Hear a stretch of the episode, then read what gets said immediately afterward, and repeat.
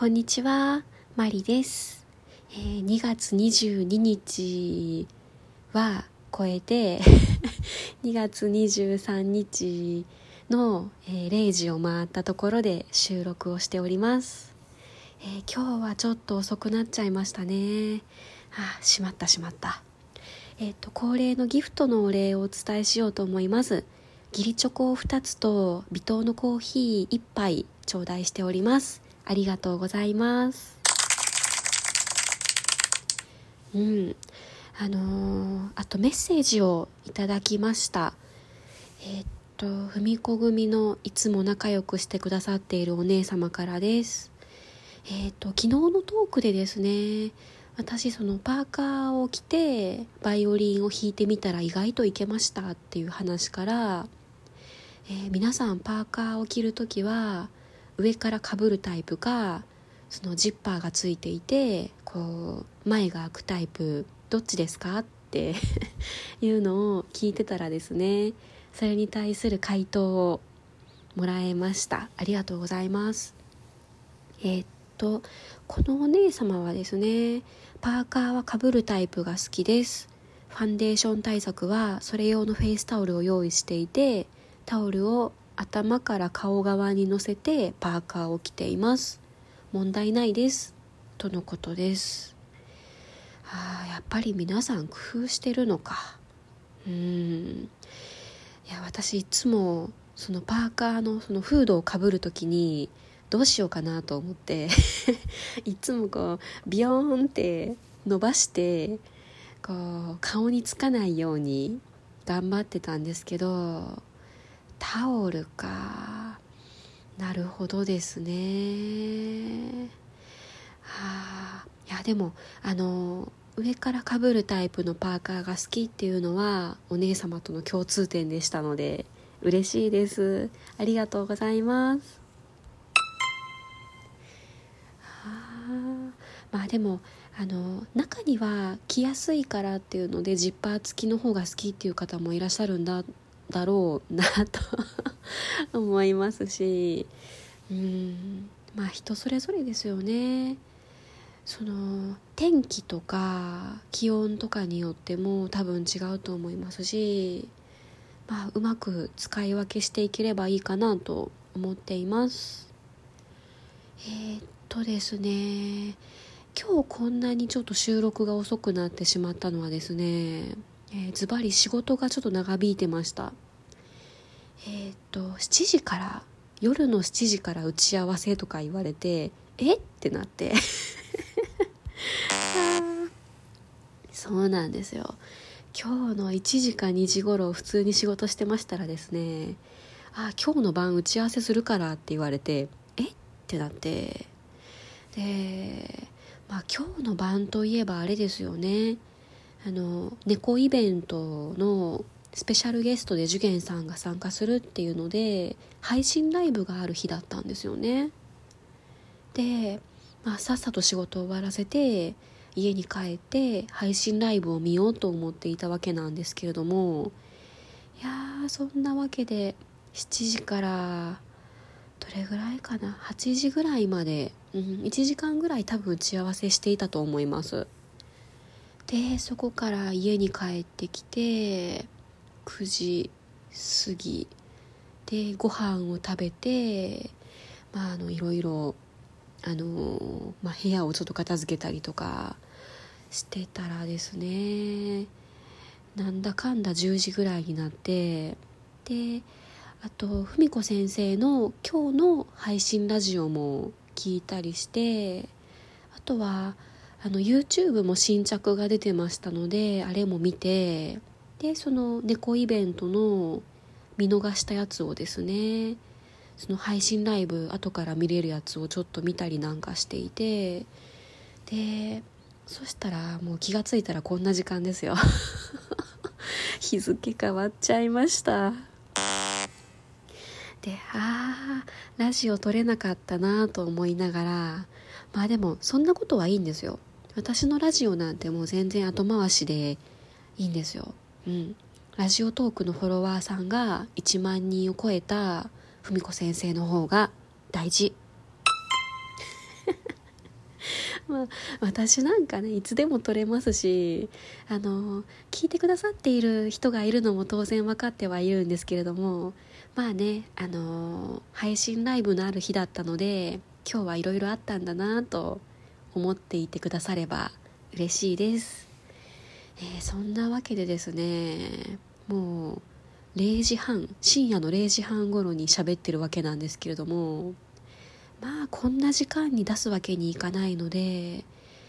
あの多分配信するのは朝まあ6時か7時かそれぐらいのこう皆さんの朝の邪魔にならないような時間帯に配信しようかなと思っています。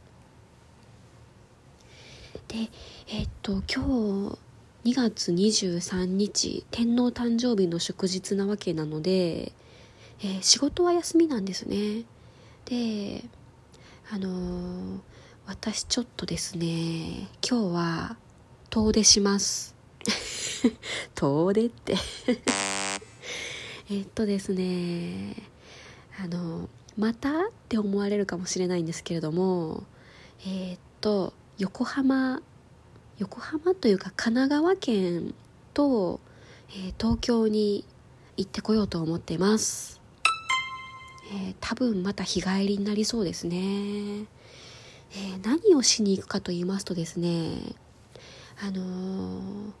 8分の1ぐらい血のつながった親戚がですね神奈川県に住んでるんですね。なんだその微妙な言い方。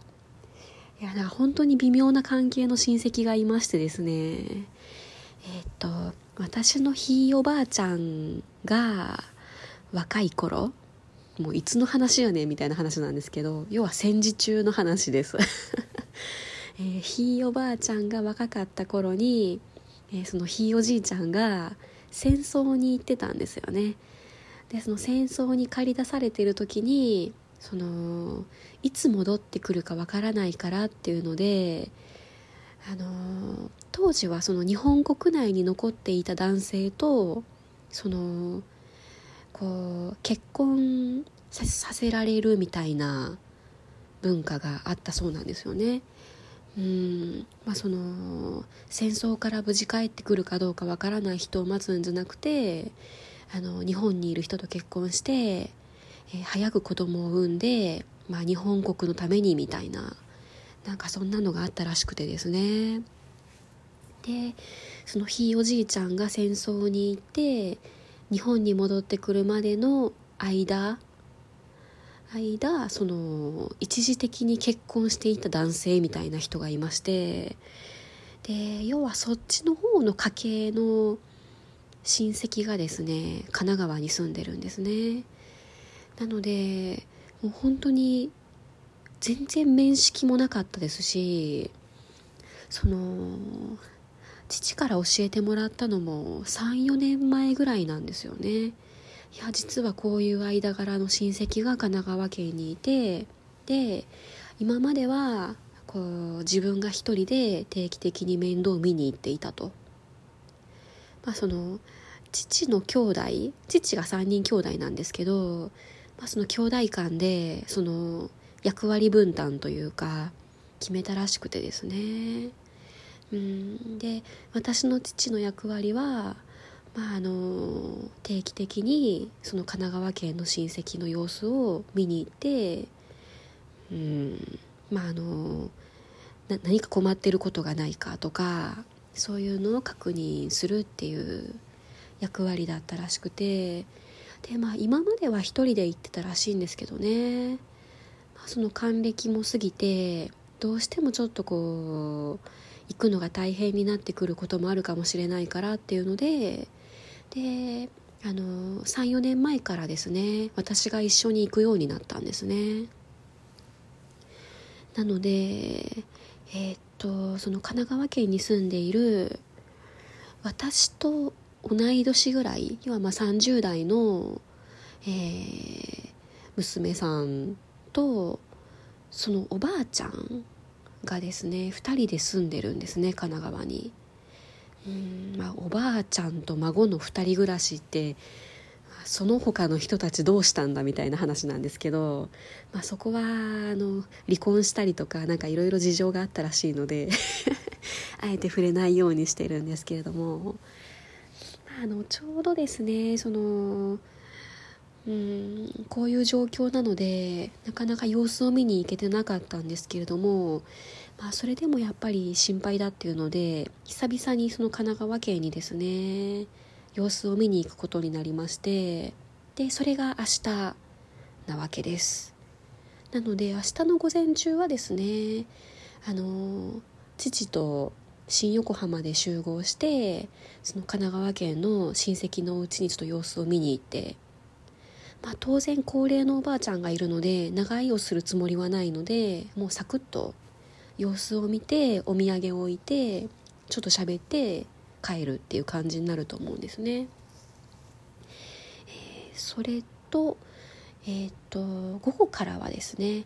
まあ、せっかく横浜まで行ったんだったらやっぱり東京まで行きたいなと思いまして。用事が終わってからですね一人東京まで出向くことにしました。私が明日しようと思ってることはですねえーと、島村楽器の秋葉原店さんでバイオリンの弓のカラー着替えをするっていうことです。うん。これ実はずっとしたかったんですよね。この前のツーマンライブでも文子先生とマルチプルの坂本さんがなんかあの毛の色が一緒だって言って 言ってましたけどあれちょっと面白そうだなと思って。うん。まだあの色は決めてないんですけれども明日島村楽器さんに行ってから色を決めてこようと思います。マリでした。